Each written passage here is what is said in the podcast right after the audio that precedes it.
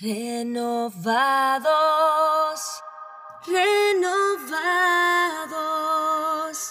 La respuesta a este siglo.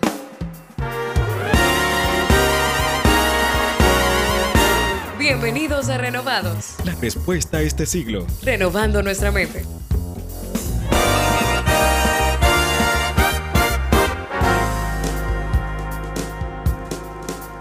Hola, hola, hola, hola a todos ustedes, señores, sean bienvenidos una vez más a Renovados Podcast, ahora en el episodio 28. Estamos creciendo, seguimos avanzando y como saben, este es un podcast dirigido a jóvenes cristianos que buscan hacer de su peregrinaje en la tierra un tiempo donde el Evangelio de Cristo more en cada área de sus vidas. Como siempre, para nosotros es un placer pues estar en ese espacio cargado de bendición y siempre procurando pues que la palabra del Señor corra y que pueda alcanzar, trascender fronteras, sin importar el lugar donde te encuentres escuchando este podcast.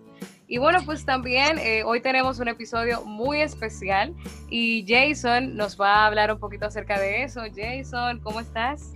Hola, hola, yo estoy genial, estoy muy bien por la gracia de Dios. Dios ha sido bueno y nos da razones para que cada día nosotros podamos agradecerle por su buenaventuranza en nuestras vidas, por su amor mostrado a cada uno de nosotros. Así que bienvenidos a este episodio 28. Como dijo Laura, hoy tenemos un invitado, un invitado especial de los que solemos tener en este podcast Renovados y hoy estaremos hablando a propósito de celebrarse el mes de la Biblia, septiembre, mes de la Biblia en la República Dominicana. Estaremos hablando de la hermenéutica y de cómo nosotros podemos interpretar la palabra de Dios, de cómo podemos a través de su Espíritu Santo comprender ese tesoro que Él nos ha dejado para que nosotros podamos caminar de una manera íntegra y de una manera que represente su nombre aquí, a través de la experiencia que tenemos, de ese contacto diario con la palabra del Señor. Renovados. La respuesta a este siglo. Renovados. Y para este tema tenemos a un gran hermano de la iglesia Templo Bíblico Emanuel, iglesia en la que me congrego, Jorge Zapata. Así que bienvenido, hermano. Muy bien, muchas bendiciones. Un gran placer para mí, un privilegio grande poder compartir con ustedes en este momento, en este día, en este episodio 28, como ya mencionaron, y poder compartir el privilegio de hablarles un poco acerca de cómo interpretar la Biblia. Cómo interpretar la Biblia. La palabra hermenéutica es, esa es la palabra que define lo que es la ciencia de la interpretación. Y esa palabra viene de Hermes, que fue el intérprete de los dioses griegos. Entonces de ahí viene hermenéutica, la ciencia de la interpretación. Necesitamos interpretar la Biblia por varias razones. Número uno, porque fue escrita en idiomas que no son los conocidos por nosotros. Fue escrita en griego, fue escrita en hebreo y fue escrita en arameo. Fue escrita en una cultura diferente a la nuestra. Fue escrita por personas que vivieron eh, en, en, una parte del mundo, ¿verdad? En Medio Oriente, una, una vida totalmente diferente. Entonces, diferente cultura, diferente idioma, diferente costumbre, y por eso necesitamos interpretar la Biblia y tenemos una separación en el tiempo. La Biblia fue escrita hace mucho tiempo. Eh, la Biblia fue eh, terminada de escribir, por ejemplo, el Apocalipsis en el año 95. Es decir, del año 95 al 2020 han pasado muchos años. Entonces, para interpretar la Biblia necesitamos entonces eh, cerrar esa brecha que tiene que ver con el idioma, que tiene que ver con la cultura, con la costumbre y con el tiempo en el que se escribió. Entonces, hay, varios pasos que debemos tomar en cuenta y lo quiero compartir con ustedes brevemente para interpretar un texto bíblico o para interpretar la Biblia. Lo primero que tenemos que hacer es orar para que el Espíritu Santo nos ilumine. La Biblia dice en el Salmo 119, verso 18, abre mis ojos y miraré las maravillas de tu ley.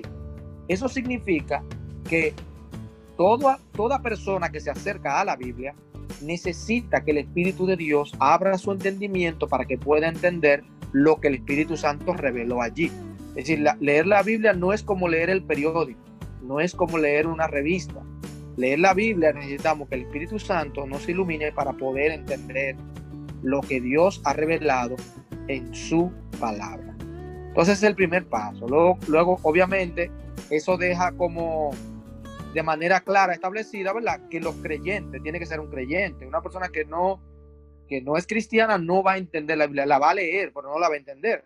Rápidamente le voy a poner un ejemplo. El etíope, dice la Biblia, eh, en Hechos capítulo 8, iba leyendo el libro de Isaías, pero no entendía ni papa, no entendía nada.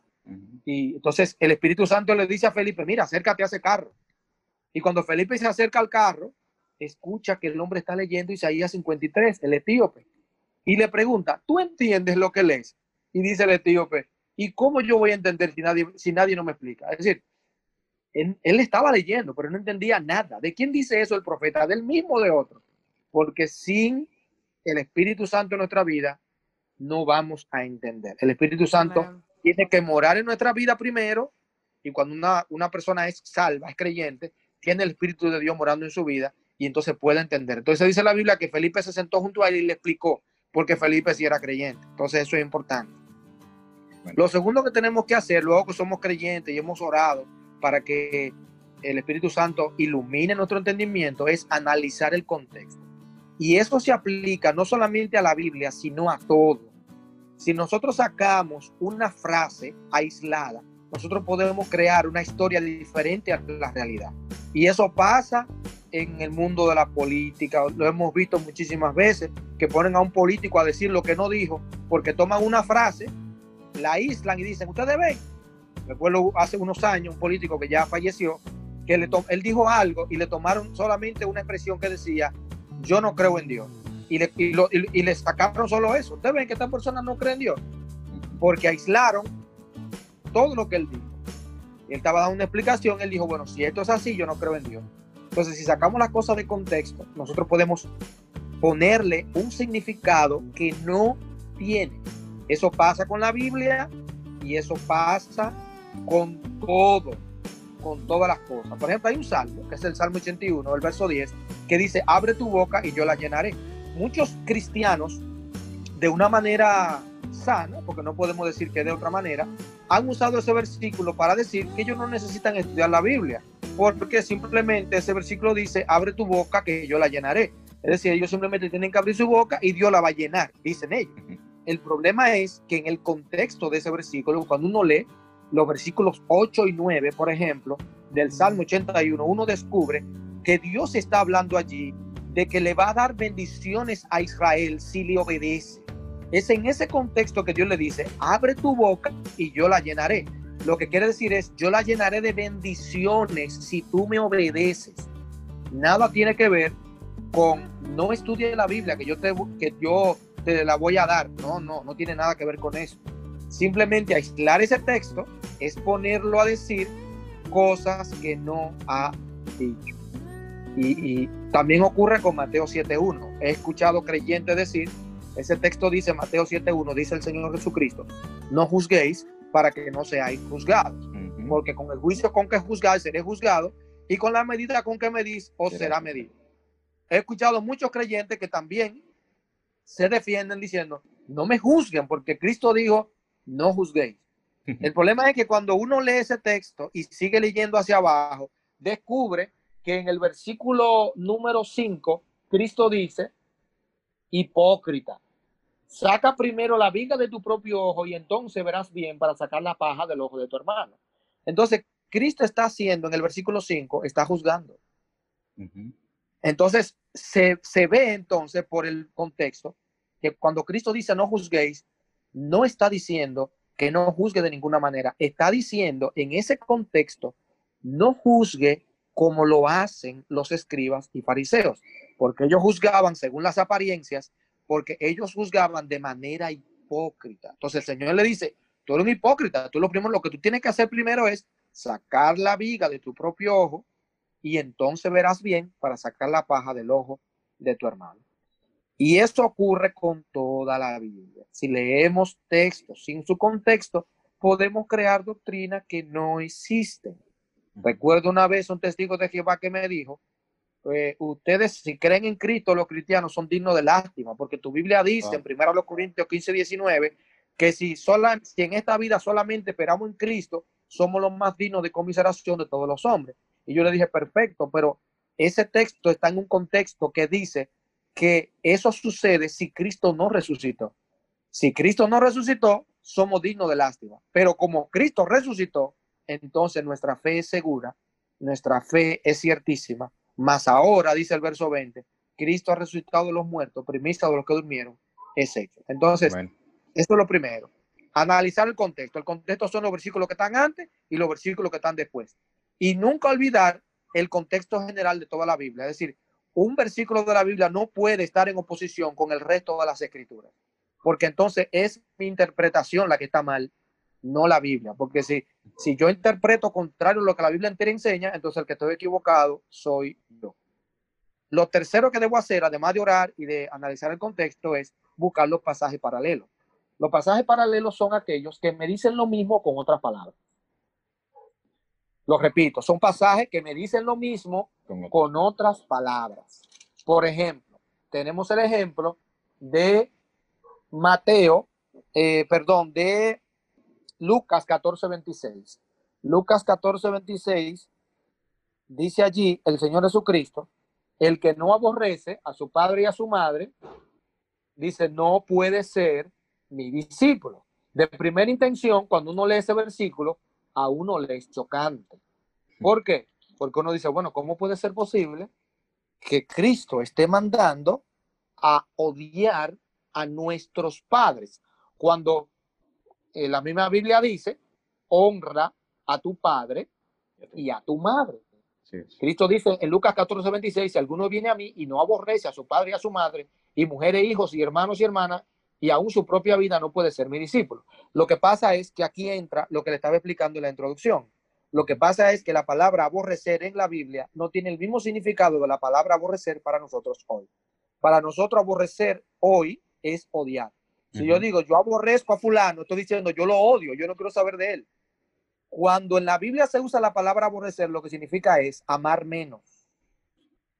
Es muy diferente amar menos a aborrecer. Bueno, Y usted, y usted me dirá, ¿y cómo usted lo sabe? Bueno, porque el pasaje paralelo de Lucas 14, 26 es Mateo 10, 37, que dice lo mismo en otras palabras. Dice Mateo 10, 37, el mismo Cristo, el que ama a padre o madre más que a mí, ahí está la palabra, no es digno de mí.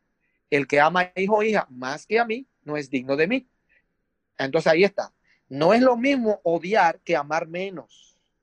Lo que Cristo está diciendo es que nadie que ame a su padre, a su mujer, a sus hijos, más que a él, es digno de él. Así que Cristo no está mandando a nadie a odiar a su padre y a su madre. La respuesta a este siglo. Renovados. Esa es la idea que el Señor Jesucristo en el pasaje paralelo de Mateo 10:37 dice, el que ame a padre o madre más que a mí, no es digno de mí. El Señor está diciendo que hay que amarlo a Él sobre todas las cosas. Eh, como Él mismo dice, amarás a Dios sobre todas las cosas y a tu prójimo como a ti mismo. Entonces, eso me lo dan los pasajes paralelos que son los que dicen lo mismo con otras palabras. Ok, en cuarto lugar, buscar las referencias cruzadas. La referencia cruzada es comparar escritura con escritura para determinar el verdadero significado de un texto bíblico. Eh, yo les mencioné hace un momento Mateo 7.1 que dice, no juzguéis para que no seáis juzgados. Recuérdense que la Biblia no se contradice, no, no tiene ninguna contradicción. Es una de las maravillas de la Biblia, una, una de ellas. amén. En Juan, en Juan 7:24, el mismo Cristo expresa lo siguiente y ahí vemos que no está prohibiendo toda clase de juicio cuando dice en Juan 7:24, él dice, no juzguéis según las apariencias, sino juzgad con justo juicio. Entonces ahí el Señor está diciendo que debemos juzgar, lo que debemos tener cuidado es de no juzgar según las apariencias. Por ejemplo, eso le pasó a, a María cuando llegó al sepulcro. Ella vio la piedra quitada del sepulcro en Juan 20 y dice que ella concluyó en su mente que se habían robado el cuerpo del Señor. Ella vio la piedra quitada y dijo, se robaron el cuerpo. Y eso fue lo que ella dijo. Se han robado el cuerpo del Señor y no sabemos dónde lo han puesto. ¿Se habían robado el cuerpo del Señor? No. Pero ella vio y concluyó, juzgó por las apariencias. Y se equivocó, no solo habían robado, el Señor había resucitado. En quinto lugar, para interpretar las escrituras, yo debo descubrir las figuras literarias. La Biblia es un libro que está lleno de figuras literarias. Nosotros siempre usamos figuras literarias. Los dominicanos somos eh, especiales. Expertos. En eso, expertos en eso. Por ejemplo, eh, cuando alguien te pregunta, eh, ¿cómo tú estás? Y nosotros le decimos, estoy en olla. Nosotros automáticamente entendemos qué significa eso. Ajá. No es que la persona está literalmente metido en una olla, sino que la persona no tiene dinero. Ese es un lenguaje figurado. Nosotros los dominicanos nos encanta eso, hablar en, en- en lenguaje figurado. Y la Biblia está llena de lenguaje figurado. Eso es importante saberlo. ¿Por qué? Porque el lenguaje figurado no se puede interpretar literalmente porque cometeríamos un error. Definitivamente. Exacto. Entonces la Biblia tiene muchas figuras literarias, solamente voy a mencionar algunas por cuestión de tiempo. Está el símil, que es una comparación formal y siempre usa la palabra como. Eh, por ejemplo, la Biblia dice la, eh, la palabra como, por ejemplo. En Santiago capítulo 1, versículo 6, pero pida con fe no dudando nada, porque el que duda es semejante a la onda del mar, que es arrastrarla por el viento y, es de, y echarla de una parte a otra. Dice, el que duda es semejante. Si está haciendo una comparación. El que duda se parece al mar que va de allá para acá, eh, que habla de inestabilidad. Una persona que duda es una persona inestable. Entonces, el símil usa la palabra como, o la palabra comparación, o la palabra semejante. La metáfora no la usa, la metáfora es directa. Por ejemplo, cuando Cristo dijo, yo soy la vid, vosotros los pámpanos. Nadie se imagina que Cristo es una mata de uva. Por supuesto que no. Cuando él dice yo soy la vid, está usando una metáfora, una comparación, eh, diciendo que él es quien le provee al cristiano todo lo que necesita. Y que separado de él, Nada nada, podemos hacer. Así como un árbol no puede dar fruto separado de- del tronco, no puede dar fruto. De la misma manera, separado de Cristo, no podemos dar fruto. Está también el pleonasmo, que es el uso de palabras innecesarias, o, lo que se llama la redundancia. Y se usa en la Biblia para darle fuerza a, una verdad o, o- o a un hecho. Por ejemplo, en Génesis 40, 23 dice que el jefe de los coperos no se acordó de José, sino que se olvidó. Está diciendo lo mismo. Si no se acordó, fue porque se olvidó. Pero el énfasis del texto es, a pesar de que José se lo dijo, mira, acuérdate de mí, que yo estoy aquí preso, y para que el faraón me saque, dice que a él se lo olvidó. Y el texto lo destaca, entonces usando esa figura del pleonasmo. Está la hipérbole, que es una exageración para aumentar el efecto de lo que dice. Dice en Juan 21 que si se hubiesen escrito, Juan 21, 25, si se hubiesen escrito en un libro todas las cosas que Cristo hizo, no cabrían en el mundo los libros. Eso es una hipérbole. Porque Cristo solamente vivió 33 años. Por supuesto que cabrían los libros. Lo que quiere decir es que son muchas cosas, es lo que quiere decir. Pero no, esa hipérbole lo que hace es eh, aumentar ese efecto de lo que se dice. Está también la sinécdoque, que es designar el todo con el nombre de una de las partes. Por ejemplo, cuando la Biblia dice en Isaías 1.3, el buey conoce a su dueño y el asno el pesebre de su señor. Se está refiriendo a todos los bueyes, cada buey conoce a su, a su dueño, cada asno conoce el pesebre de su señor. Está la metonimia, que es designar una cosa con el nombre de otra. Por ejemplo, cuando el rico estaba en el Hades, en Lucas 16, 29, dice que él le pidió a Abraham que enviara a Lázaro, el mendigo que estaba en su seno, para que mojara la punta de su dedo en agua y refrescara su lengua porque estaba atormentado en esta llama.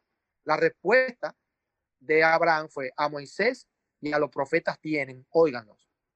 Cuando uno lee esa expresión, uno dice, pero ¿y por qué? Si Moisés hace mucho tiempo que se murió, ¿cómo que a Moisés y a los profetas tienen? Hace mucho tiempo que Moisés se murió. Moisés pertenece al Antiguo Testamento y estamos en el Nuevo.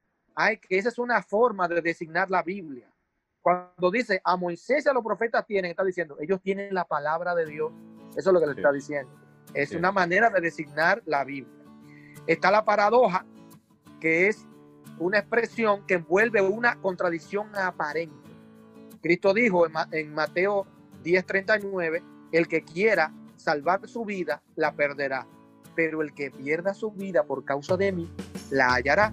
Lo que el Señor está diciendo es, para explicarlo, para que lo entiendan, lo que el Señor está diciendo es, el que vive para sí mismo y no para Dios, va a perder su vida. Ahora, el que vive para Dios y por vivir entregado a Dios pierde su vida físicamente, la hallará eternamente. Esa es la idea, esa es la explicación que el Señor quiere dar eh, a través de la paradoja. Está también analizar la gramática. Analizar la gramática tiene que ver con la relación de las palabras entre sí. La relación de las palabras, eso es muy importante porque la Biblia está escrita de una manera tal que todo lo que está escrito en la Biblia es, eh, tenemos que prestarle atención. Género, número, plural, singular. Por ejemplo, cuando Dios le hace la promesa a Abraham y le dice, eh, en tu simiente serán benditas Todas las todas las familias de la tierra, es importante prestar atención a esa palabra.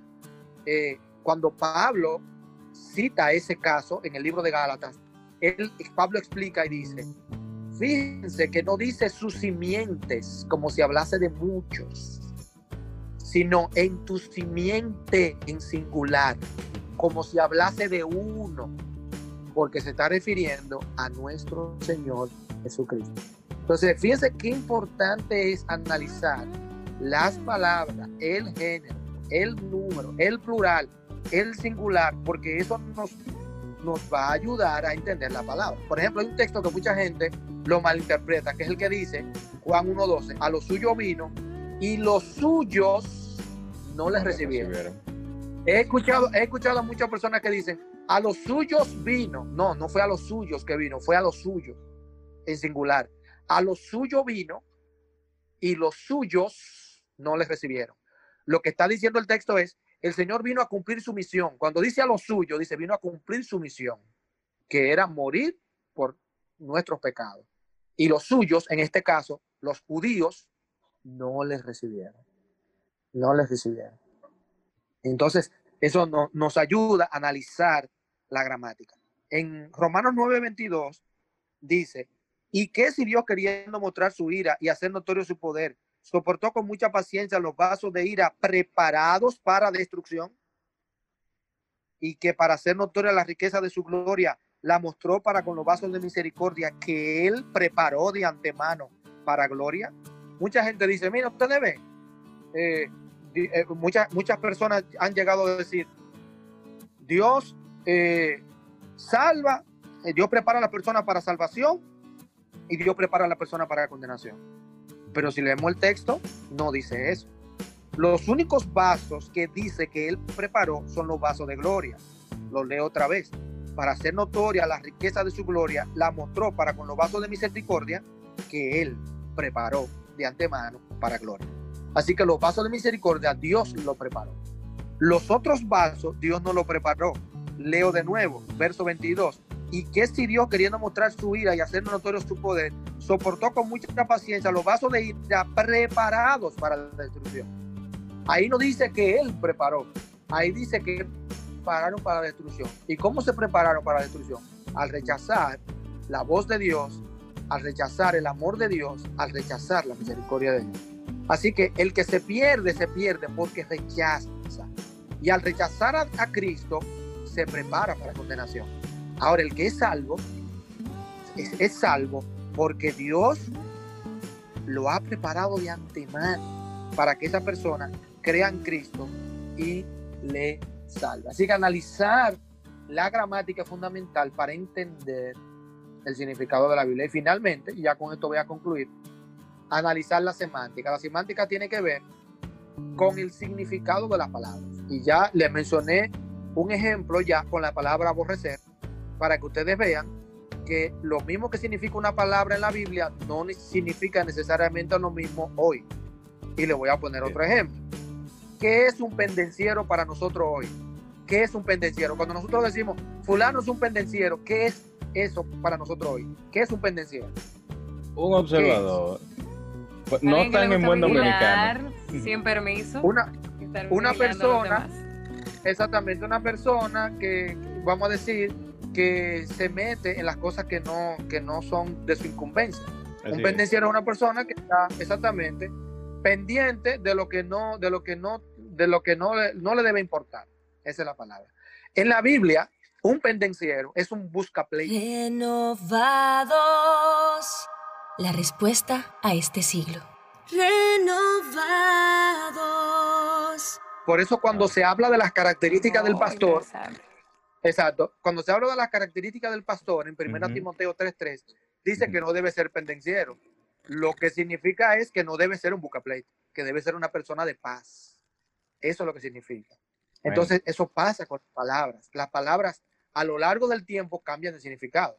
La palabra verdugo en la, en la Edad Media era el que le cortaba la cabeza al reo condenado a morir. Hoy, tú decirle a alguien, tú eres un verdugo, es un elogio. Ujú. Tú estás Sí. elogiando.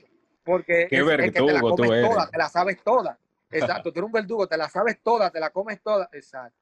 Pero en la Biblia, entonces tenemos que entender el significado de las palabras para ellos para la Biblia y de esa manera poder interpretar correctamente la palabra de Dios. El significado de la palabra es fundamental porque la Biblia se compone de palabras, de palabras. Por ejemplo, hay, hay- por último, en, Eclesiastés 1.14 dice, dice Salomón, todo es vanidad y aflicción de espíritu. Eh, la palabra vanidad habla de algo que no es, de algo vacío, hueco, sin significado. Pero la palabra aflicción de espíritu uno la entiende de primera intención como algo que te duele, como algo que te aflige, como algo que te afecta. Y no necesariamente en la vida todo produce aflicción. Entonces, buscando el significado de esa expresión, aflicción de espíritu, descubrí que lo que significa es correr tras el bien. Ahí es muy diferente. Es una persona que dedica su vida a algo que no tiene ningún propósito. Lo que está diciendo entonces Salomón es que vivir sin Dios es vivir una vida vacía va- y es vivir una vida sin propósito, aflicción de espíritu o correr tras el bien. Entonces, fíjense qué interesante poder entender el significado de las palabras de la Biblia para ellos allá, para nosotros entonces poder entender. Por eso ahora uno entiende mejor la expresión de Dios en el Antiguo Testamento cuando dice, a Jacob amé, a Esaú aborrecí. No era que Dios odiaba a Esaú, no, no, no, fue que lo amó menos, simplemente lo amó menos. Entonces ya eso nos da una idea a nosotros de la importancia de poder entender la Biblia en, en el contexto de ella.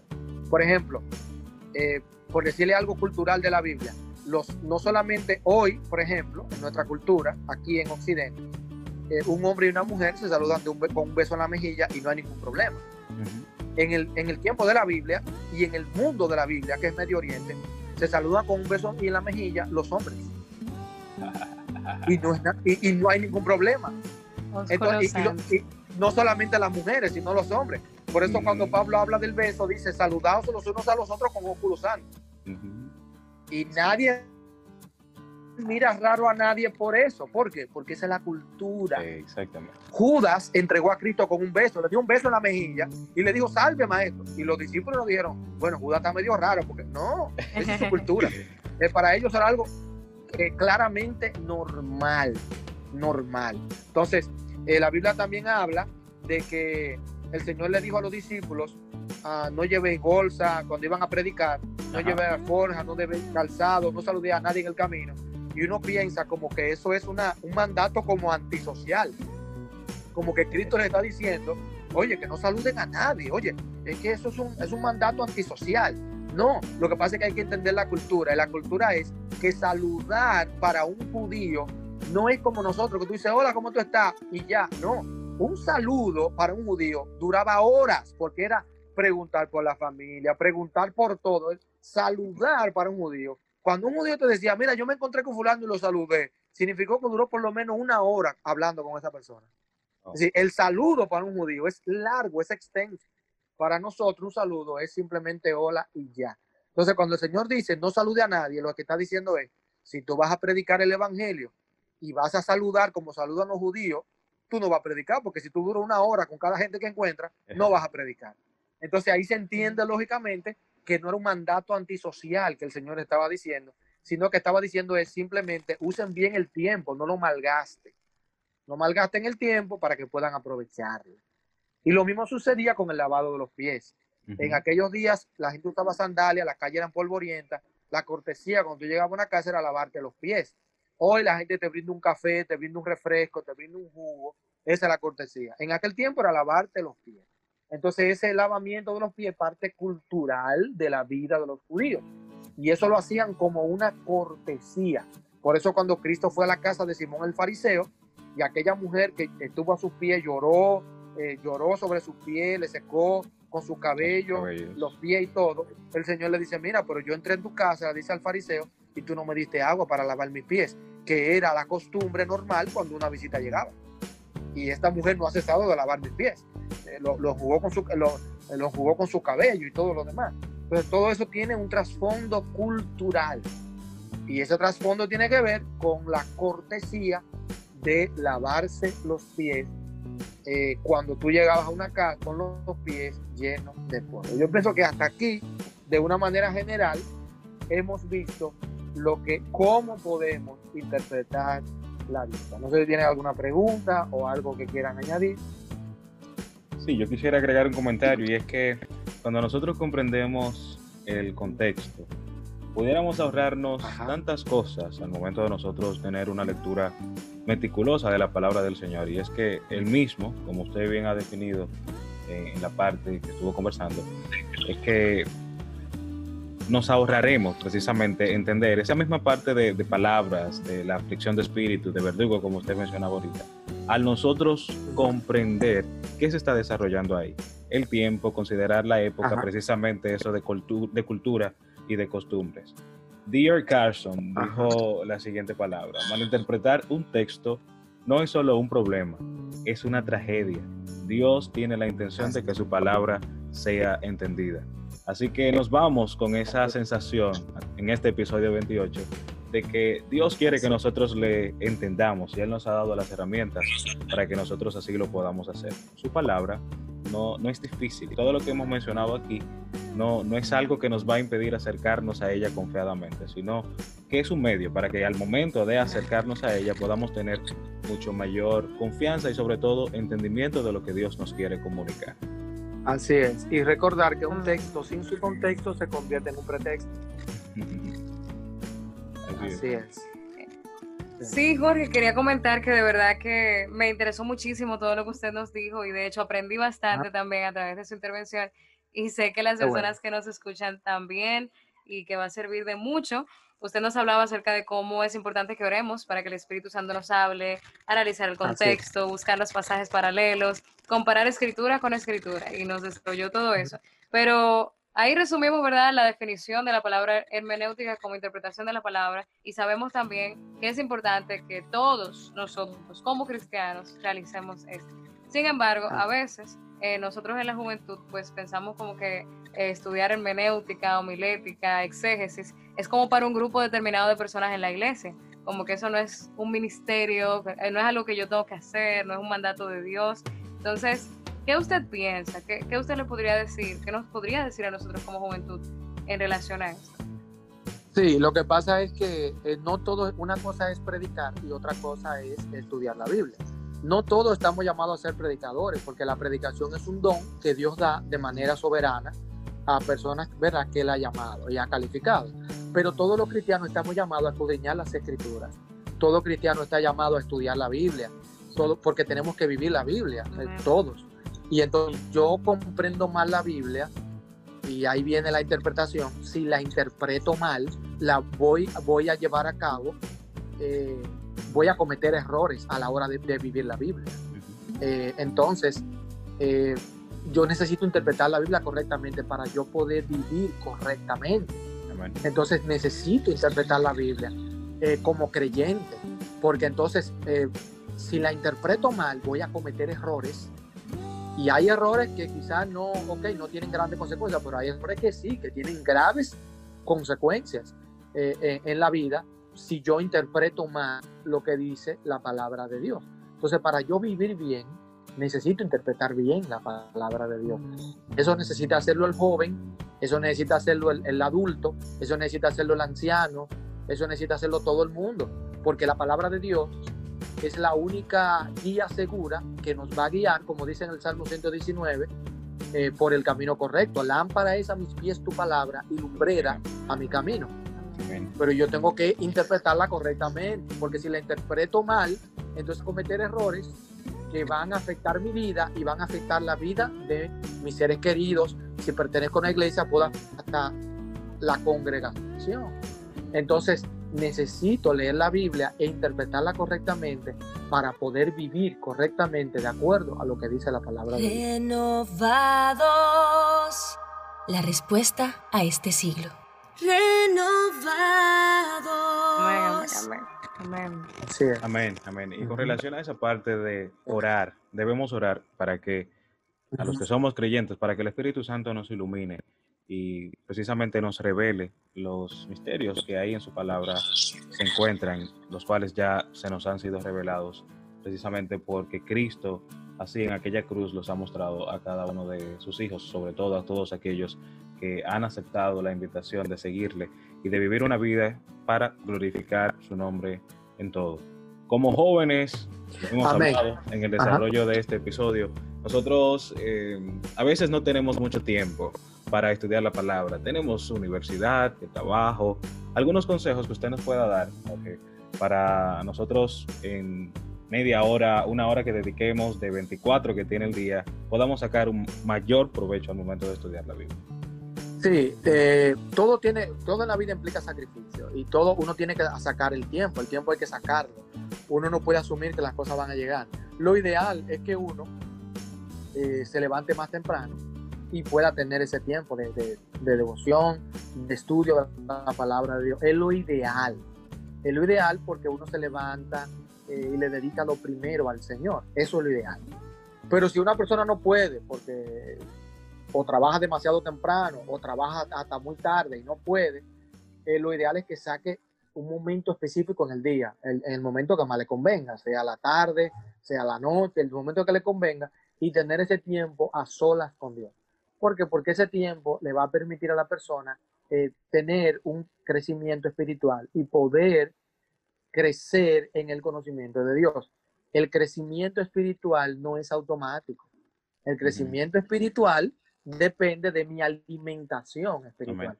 Desear así como, como niños recién así- nacidos. Exacto. Así como un bebé no va a crecer si no se alimenta, así un creyente no va a crecer si no se alimenta de, de la, de la palabra de Dios, que es el alimento nuestro, de nuestras almas.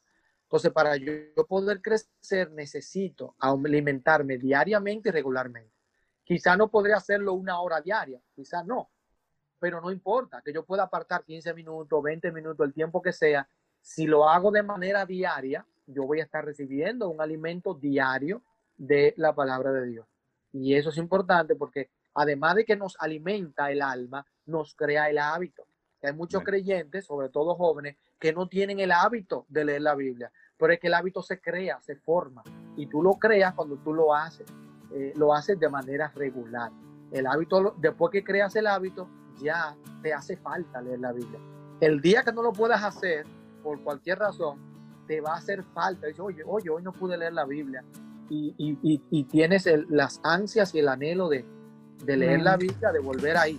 Entonces, es crear ese hábito necesario para nuestras almas y para nuestro crecimiento espiritual. El crecimiento ocurre cuando nosotros nos alimentamos diariamente de la palabra de Dios. No olvidemos que Dios me habla a través de su palabra y que yo le hablo a través de la oración. Y ahí está la comunión, ahí está la comunión. Dios me habla y yo le hablo. Y así eh, crecemos espiritualmente. Amén. Amén, amén, así es. Ya vamos cerrando este episodio. Agradecemos a nuestro hermano Jorge por tomarse el tiempo de estar con nosotros y darnos todos estos consejos para que al momento de acercarnos a la palabra de Dios lo podamos hacer con las herramientas que ya Él nos ha provisto.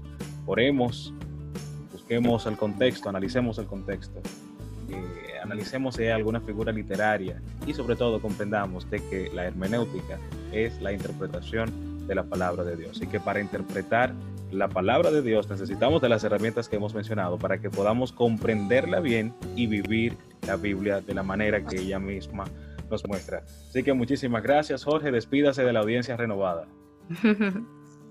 Bueno, fue un verdadero privilegio para mí poder compartir con ustedes en este tiempo este tema que uno de los temas que más me apasiona, que más me apasiona en mi vida, que tiene que ver con la enseñanza de la Biblia.